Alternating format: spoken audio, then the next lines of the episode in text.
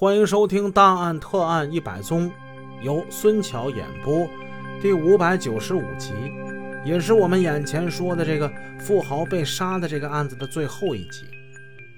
上回故事我们说到，妻子刘雨林与丈夫黄泽康他们之间的关系稍稍有了些缓和，妻子心软了，她通过中间人告诉两名杀手：“这个人呢，咱不杀了，就此打住。”哎，也不知道是中间人传话没传明白呢，还是这两个歹徒他们擅自行动。这两个人已经无法收刀入鞘了，他们就凭着这种执着的精神，终于成就了他们的恶名。二零一二年十一月二十五日，在那个寒冷的冬夜，马先江。冯振贤终于再次找到了下手的机会，结果正如他们所愿，成功的把黄泽康给堵在易有轩画廊里了，并把他杀死在画廊之中。两个愚蠢的歹徒成了为金钱铤而走险的杀人凶犯，而可笑的是，杀人之后他们还念念不忘那笔酬金呢。他们急切的打电话给赵如真：“呃，人呢？我们已经杀完了，还剩下八十多万呢。什么时候给咱们把钱结一结呀？”啊！哈哈哈！接到杀手打电话那一刹那，赵如真他吓懵了。我的个老天爷呀！他们真的把黄泽康给给给杀了！他战战兢兢的对着电话是这么说的：“不是，不是我我说的不够明白吗？不是让你们别做了吗？啊，你们怎么能把他给杀了呢？你们这回啊，你们真是害死人了！你们这这是啊，人家现在人家两口子过得挺好的，你你们闯下大祸呀！你们你们自己以后去去承担责任去吧，这可不是开玩笑的事儿啊！哎，不对呀。”这两个贼心想：我们，我们是按照你的要求杀的人呢，这人已经杀完了，你钱儿不到位，这这不太合适吧？到最后，马先江、冯振贤两名歹徒也没有等下那余下的八十多万的酬金，他们等来的是警方的一副银手镯。俩歹徒被警方铐起来带走了。曾几何时，赵如真是这么希望的：自己从网上重金雇来两个杀手，顺利的把黄泽康给杀了，可以为自己的闺蜜刘雨林出一口恶气。而且姐妹俩还曾经进行过那么周密的计划。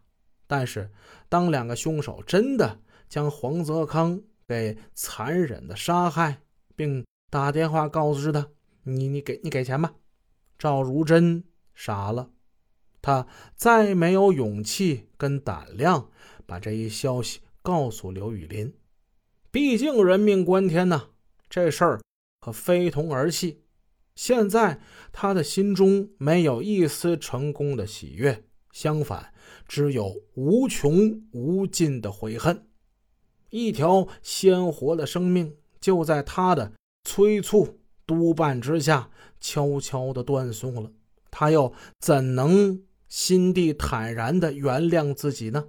更别说在好朋友刘雨林面前邀功请赏了。他清楚的知道，最终刘雨林终会知道这个消息的。可是眼下，哪怕是以纸包火，也要过一时算一时，且看事态如何发展吧。事态最终的结果不言而喻，那就是杀人帮凶赵如珍也被抓获归案了。当然，被蒙在鼓里的刘雨林还一直以为是黄泽康他得罪了什么人，因此呢，他遭遇了横祸。直到警方把他抓获归案，他这才终于明白了事情的原委。二零一三年一月二十四日，江城市检察院对刘雨林、赵如珍、马先江、冯振贤四个人以涉嫌故意杀人罪提起公诉，等待他们的将是法律的严惩。一桩雇凶杀夫的惊世大案，经过江城警方艰苦的战斗，最终成功告破了。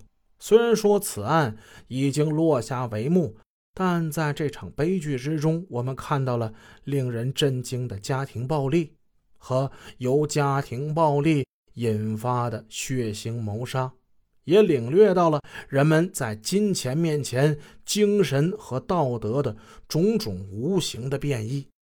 黄泽康他是一个聪明的商人，原本他只是一个在商海之中沉浮的弄潮儿。幸运的是，他靠着自己的精明强干，掘到了人生的第一桶金，继而如同是滚雪球一般赚的是盆满钵满。但最终，他的幸运呢，却演变成了不幸，他因此堕落，失去了人生的方向。在拥有了金钱之后，他开始吸毒、赌博、酗酒、包养情人。实施家暴，累累的恶行令人不齿。而表面上他光鲜亮丽，扣着一顶艺术收藏家的帽子，上电视、上报纸。而谁又知道他背后又是如此呢？真可谓是我们前文书说的话，叫“金絮其外，败絮其中”。最终，他落得一个血洒画廊、横尸他乡的下场。而那两个可恶的、可恨的、愚昧的杀手，为了得到一百万不义之财，不惜抛弃良知，铤而走险，充当罪恶的杀人工具。他们以身试法，以命相搏，错将人生当成赌场，最后呢，也把自己给堵进大牢里了。他们的人生进入了倒计时，吃枪子儿那就是早晚的事儿了。刘雨林进了警局之后，有一番感慨，在这儿呢，把他的感慨给我的听友们分享一下。他是这么说的：“我觉得我们这个家庭最幸福的时光是结婚后没有多少钱，过得很清贫的那几年。”是啊。金钱呢，可以买来豪车，买来别墅，却买不来幸福啊！在当今这个物欲横流的社会里，金钱的确很重要，它是家庭生活的物质基础。金钱作为物质财富的一个符号，它本身没有罪恶，金钱更不是魔鬼，而最可怕的呢，却是金钱对人的精神和灵魂的腐蚀。和异化，它使得很多之前没有钱的人，一旦拥有了金钱，会失去很多比金钱更加宝贵的东西，甚至最后把他们变得如魔鬼一般的可怕。好，一桩比较有名、曾经上过央视的案子给大家讲完了，希望大家在这个案子之中也能够有所感悟。我是给大家讲大案的孙桥，咱们下一个案子再见。